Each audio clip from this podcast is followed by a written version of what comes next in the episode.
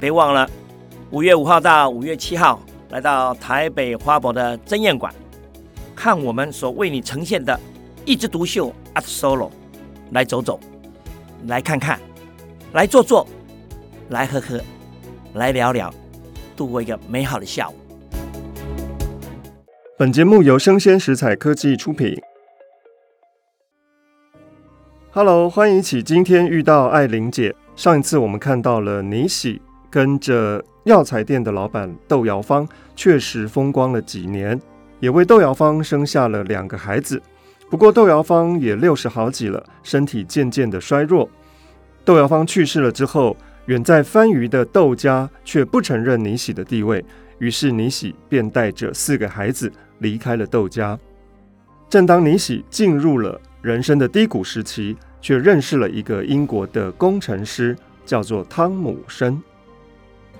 汤姆森的年纪不过是三十上下，高个子，脸面俊秀，像一个古典风的石像，只是脸红红的，像吃了牛肉的石像。尼喜把汤姆森放在眼里，而汤姆森也看了尼喜一眼，向阿嬷说：“晚上预备两个人吃的饭。”一汤两菜，不要甜菜。说完了，又看了尼喜一眼，方才出去了。阿嬷便告诉尼喜说：“等一下，他要约的是一个葡萄牙人。”尼喜诧异说：“你怎么知道他要约谁啊？”阿嬷笑说：“原来他主人有这个规矩的。第一次上门的女朋友款待起来是一道汤，三道菜，一样甜菜。第二三次来的时候，依次递减。”而今天只有一汤两菜，想必是常来的那个葡萄牙人喽，因此享受不到这个初夜权。尼喜就发出了啧啧的声音说：“年纪轻轻的，看不出他这么吝啬啊。”阿嬷说：“他倒不是吝啬了，他就是这个脾气，什么事都喜欢清清楚楚、整整齐齐的。”看到这个英国工程师汤姆森先生。我们立刻会想到之前念过的《桂花蒸阿小悲秋》的那个男主人，其实也是这样子对待女朋友的。尼喜就问说：“哎，他有没有太太呀？”阿嬷说：“还没有呢，人差一点的，我看他也看不上。自由自在的多好啊！弄一个太太来，连我都过不惯。外国女人这么疙瘩，我可伺候不了。”正说着，汤姆森先生又进来了。手拿一杯威士忌，亲自开冰箱取冰块。阿嬷慌忙地上前伺候。汤姆森说：“你坐下，坐下，有客人在这里，你陪陪客人说话吧。”阿嬷就笑说：“的确，他是一个稀客。来看一下我这个干妹妹。”汤姆森先生说：“您贵姓啊？”阿嬷说：“这是窦太太，他们家老板可有钱了呢，最近去世了，家私都被。”家人给霸占去了。汤姆森连声叹息，尼喜就低声向着阿嬷说：“你少说两句行不行啊？人家急着等着会女朋友呢，哪有功夫跟你聊天？”阿嬷又说：“他可说的一口顶好的英文哦。”汤姆森说：“可是他的那双眼睛说的是顶好听的中国话呢，就可惜太难懂了。”汤姆森的这句话真的是一句撩妹的金句呢。尼喜不由得微微一笑，溜了汤姆森一眼，搭讪着取过阿嬷的大红绒线紧身，来替她做了几针。头上有一个搁板，边沿钉着铜钩，挂着白铁漏斗，而漏斗的影子正落在尼喜的脸上，像细孔的淡墨帐纱，纱里的眼睛。暂时的沉默下来了。张爱玲写作真的是一个光影大师，她借由光线来呈现盖在尼喜脸上的这个阴影，很像是具有面纱一样的新娘的气象。汤姆森端着酒杯出去了，不一会儿又走进来，叫阿嬷替他放洗澡水去，又看看尼喜手中的绒线，说：“哎呀，窦太太打得真好啊！”阿嬷忍笑说：“这是我的，我已经做了很久了。”汤姆森说：“我倒没留心呢，我早就想麻烦你帮我打一件绒线背心，又怕你忙不过来。”这个时候，汤姆森就在丢球了。接球的呢是阿嬷。阿嬷说：“哟，你跟我这样客气啊？”阿嬷这个时候顿了一顿，她发现到汤姆森发了球了，因此聪明的阿嬷就说：“再不，那请我们二妹帮你打一件吧。人家手这么巧，要不了两天的功夫的。”果然，这个阿嬷接到了球，顺利让尼喜跟汤姆生有了一个新的话题。尼喜这个时候拿一根针竖起来抵住了嘴唇，扭了扭头说：“我哪里可以呀、白糟蹋了这些好的绒线呢。”汤姆生忙说：“窦太太多多费神了，我就要这么一件，外头买的没有这个好。那阿嬷，请你把绒线给拿过来。”阿嬷就到后阳台去转了一转，把拆洗的一卷旧绒线收了进来。尼喜说。那也要有个尺寸呢。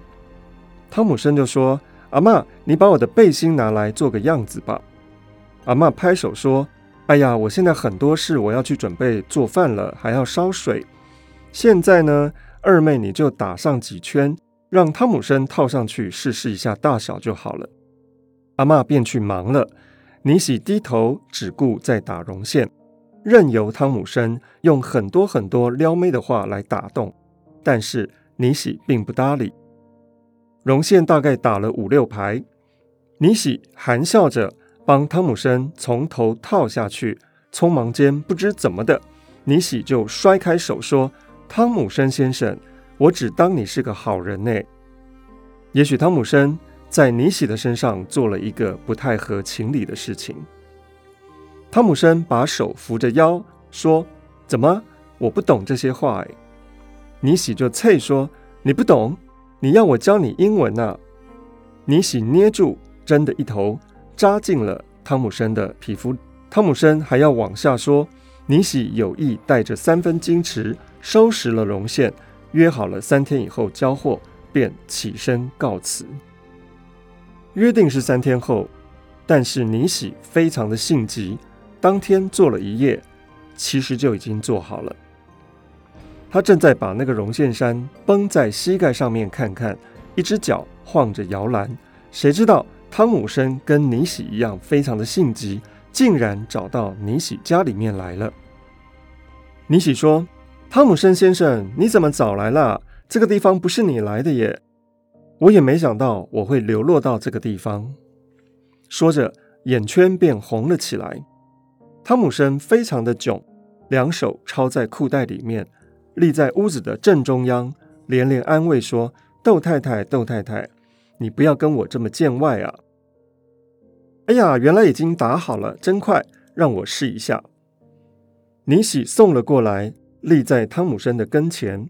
汤姆森套了一半，头闷在绒线衫里面，来不及褪出来，便伸手去抱住尼喜。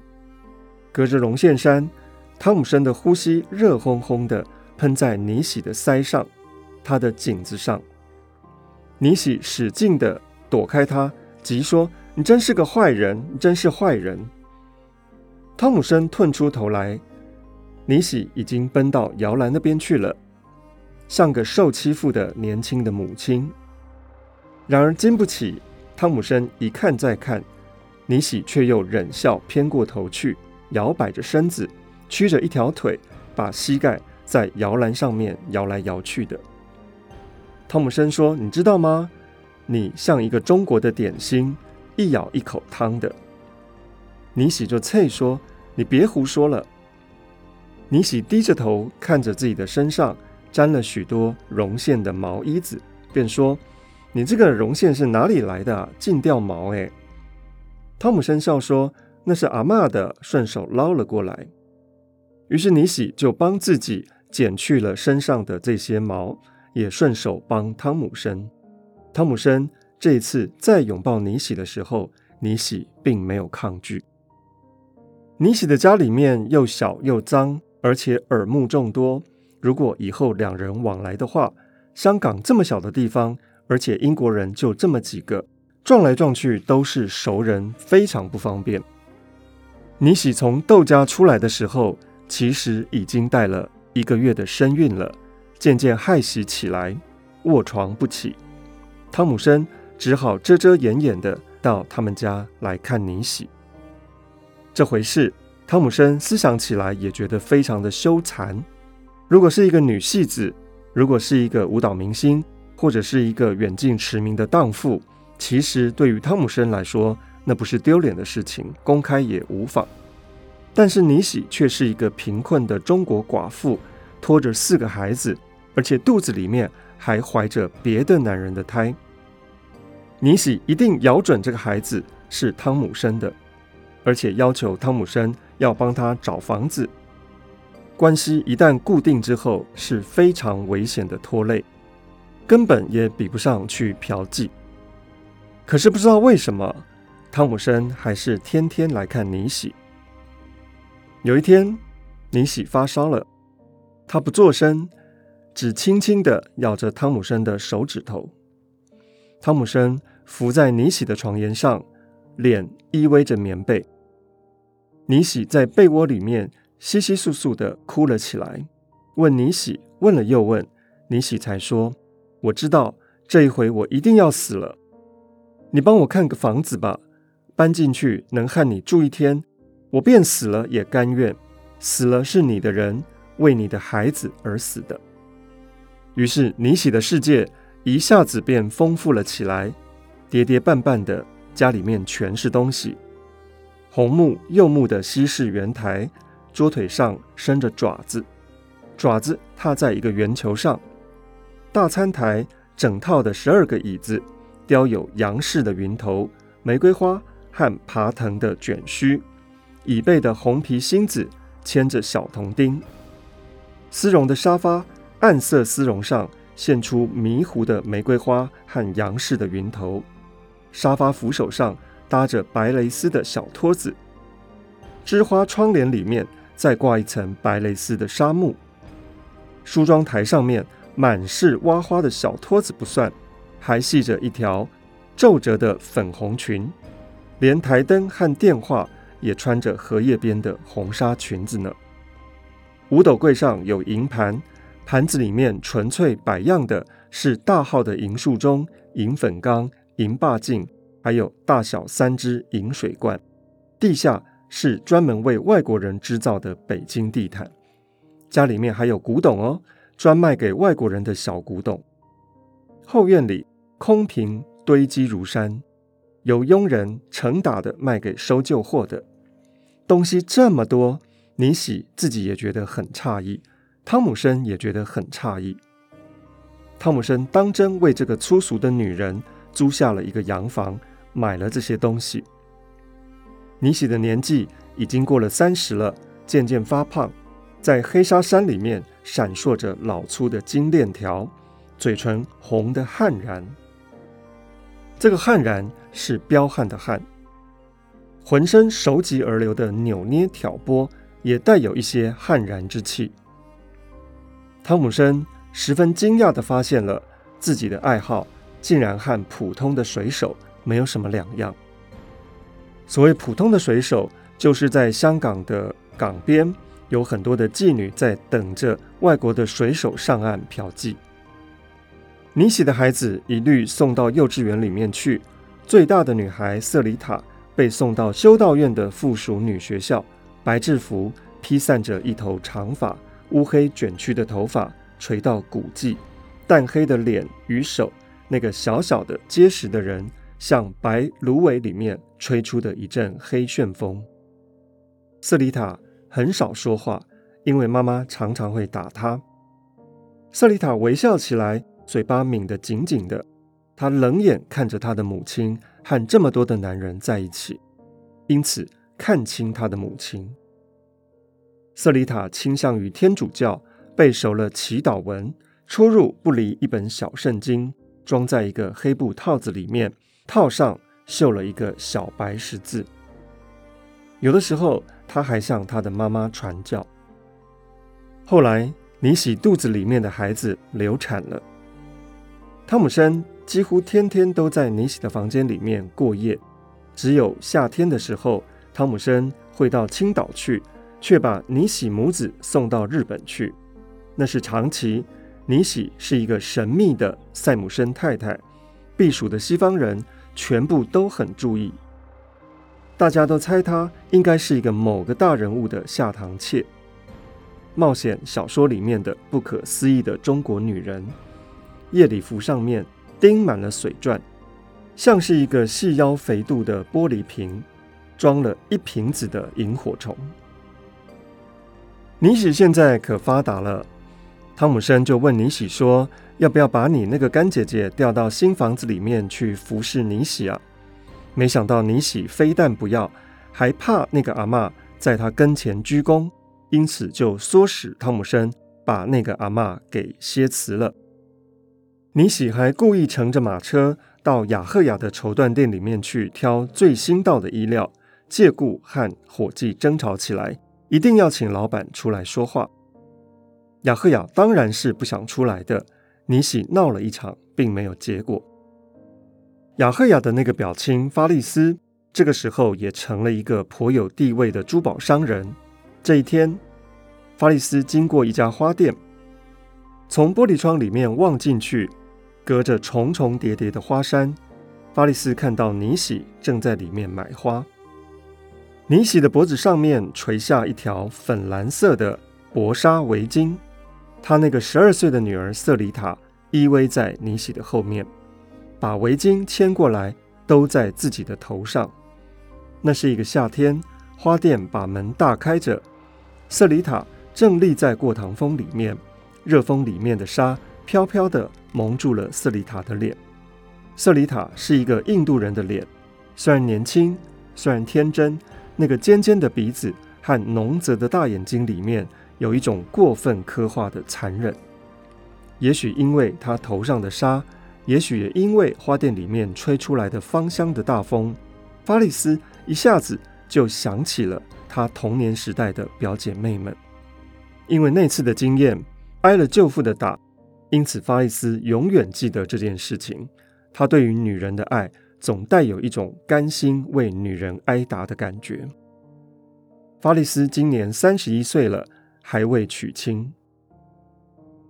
法利斯并没有和尼西打招呼，尼喜倒是先看见了法利斯，含笑点头，从花店里面走了出来，大声问好，邀法利斯到家里面去坐一坐。尼喜对法利斯本来是有点恨的。因为当初法利斯并没有让尼喜给绑住，现在又遇到他了，尼喜倒是愿意叫法利斯来看看他现在日子过得非常的舒服，好让法利斯传话给雅赫雅。法利斯后来确实到了尼喜家好几次。法利斯是一个老实人，始终不过陪尼喜聊天而已。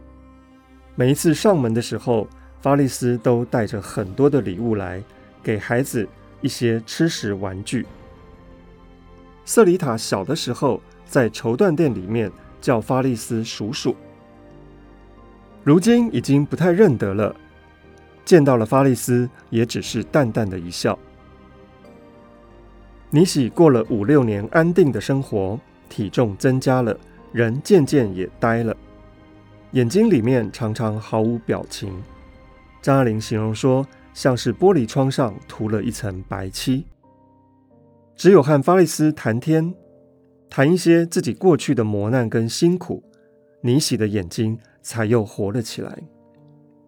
每每当着汤姆森的面，尼喜就兴高采烈地说起她前夫雅赫雅怎么样虐待她，以及她怎么样忍耐着，她后来怎么样的。为了瑟里塔和吉美，又跟了一个中国人，一切都是为了孩子。只要一提到过去，尼喜的眼睛里面就有旧日的光辉，还有吵架的时候。尼喜自己也知道这个，所以越发的喜欢和别人吵架。和汤姆生在一起，尼喜又生了一个女儿，叫做平尼，屏风的屏，女部的尼。平尼是栗色的头发，肤色白净，像一个纯粹的英国人。汤姆生因此百般的疼爱。尼喜的地位渐渐稳固了，于是对于汤姆生疏于防范。英国政府照例每隔三年有一个例假，英国人可以回英国去看看。汤姆森上次并没有去，所以这次非得要去了。尼喜拦不住。去了两个月，尼喜要卖弄他自己家里面的汽车，因此邀请了很多的尼姑到九龙去兜风。他们在一棵树下捡了一个干燥的地方坐下来，取出食物野餐。四周立刻围上了一圈乡下人，眼睁睁地看着他们在野餐。尼喜用一个小锥子，在一个鱼的罐头上面打了一个洞。尽管旁边人在看着，尼喜就是喜欢这种衣锦还乡的感觉。其中有一个尼姑将昨天的报纸的新闻念了出来：陶乐塞伯明翰的约翰保德先生与太太的令愿。和本地的威廉·汤姆森先生结婚了。尼喜一听到这个消息，顿时觉得自己是栏杆外的乡下人，眼看着汤姆森和他的英国新娘结婚了。尼喜把自己归到四周看他们吃东西的乡下人堆里面去，整个的雨天的乡下蹦跳着扑上身来，如同一群拖泥带水的野狗，大重。腥气，鼻息咻咻的，亲热的可怕可憎。尼喜一阵颤抖，抱着平尼立刻站了起来，在平尼的裤子上面摸了一摸，假意要换尿布，自言自语的说：“啊，尿布还在车上。”就走向汽车去，顺便唤齐了一些大的孩子们，带他们上车，吩咐车夫速速的开走，竟然把这些尼姑。留在了元朗镇。回到香港，尼喜买了一份《南华日报》，求别人帮他看清楚了。果然，汤姆森在本月六号在英国结婚了。隔了一些时间，汤姆森才把英国的新娘带到中国来。中间的这两个月，尼喜不知道是怎么过日子的。家里面充满了东西。但是这些东西都已经成了过去，就像是站得远远的望见一个高楼，楼窗里面有一个房间堆满了老式的家具，代表某一个时代繁丽、啰嗦、拥挤。窗户紧对着后面的另外一个窗户，笔直的看穿过去，隔着床帐、橱柜，看见屋子背后红彤彤的天，太阳落下去了。汤姆森回香港之前，先打了电报给法利斯，叫法利斯转告尼喜说，千万不可以到码头上面去迎接汤姆森，否则汤姆森就永远不见尼喜的面。尼喜听了此话，哭了一场，无计可施。等到汤姆森回到了香港，尼喜便到他的办公室里面去找他，隔着写字台，尼喜就探身到汤姆森的跟前。柔声的哭说：“比尔。”汤姆森两手按着桌子站起来，茫然的看着尼喜，就像是不记得他是谁。汤姆森签了一张五千元的支票，说：“这是你的，只要你答应从今以后不要再看到我。”尼喜对于这个数目感到不满，待要纠缠的时候，汤姆森高声的叫说：“秘书。”汤姆森在这点上面染有中国人的习气，叫女秘书的时候从来都不按铃，只哇啦的一喊。女秘书进来了，尼喜不愿意当着人和她撕破脸，要留个余地，因此就走了。钱花光了，又去找她，三番两次，哭过，恐吓过，厮打过，也撒过赖，抱着平尼给汤姆森看。当汤姆森的面掐得平尼鬼哭神嚎的，故意要让汤姆森心疼。汤姆森给了几回钱之后呢，就不给了。尼喜又请求法利斯去传话，法利斯于心不忍，于是拿出自己的钱来周济尼喜。尼喜以为这个钱是汤姆森给的，以为他跟汤姆森的感情并未了断。又去和汤姆森苦苦纠缠，汤姆森只好托病请假，带了太太就到青岛去休养了。法利斯三天两天的到尼喜家里面去，忽然绝迹了一个星期。尼喜之前认识一个印度老妇人，这个老妇人上门来看尼喜，婉转的说：“法利斯请他来做媒。”尼喜这个时候蹲在地上整理鞋带，一歪身就坐了下来，扑倒在沙发椅上，笑了起来，说：“法利斯这个孩子真是孩子气啊！”还要托别人来做媒啊！尼喜伸直了两条胳膊，无限制地伸下去，两条肉黄色的满意的河流进未来的年月里。原来尼喜还是美丽的，男人真的是靠不住，钱也靠不住，只有自己可靠。窗子大开着，尼喜听见海上的轮船放气，应该是汤姆森离开香港了。走着走吧，去了一个，又来了一个。清冷的汽笛声沿着他的胳膊笔直地流了下去。尼喜笑说：“法利斯比我还小呢，年纪上不对耶。”那个印度妇人顿了一顿，微笑说：“年纪上是差得远了一点。”而法利斯的意思是瑟里塔。瑟里塔年纪才十三。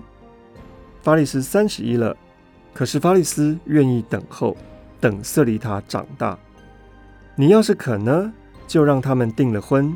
一来叫法利斯放心，二来法利斯可以出钱送瑟里塔进学校。念书念得好好的，不念下去，实在是怪可惜的。那些弟弟妹妹们也应该都要进学堂。你结了这门亲，遇到什么事要法利斯帮忙的。也有个名目啊，赛姆森太太，你说是不是啊？原来法利斯要娶的并不是尼喜，而是他看中了瑟丽塔。尼喜举起头来，正看见隔壁的房间里面，瑟丽塔坐在藤椅上乘凉，大概是打了一个哈欠，伸懒腰。房门半掩着，只看见白漆门边凭空出现了一只苍黑的小手。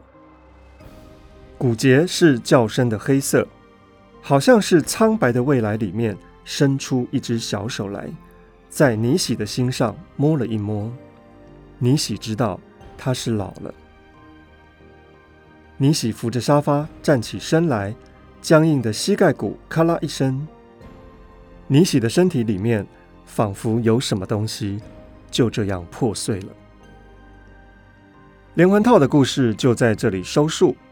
张爱玲用了非常大的笔墨去形容一个没有办法得到婚姻的女子在许多的男人身上周折的故事。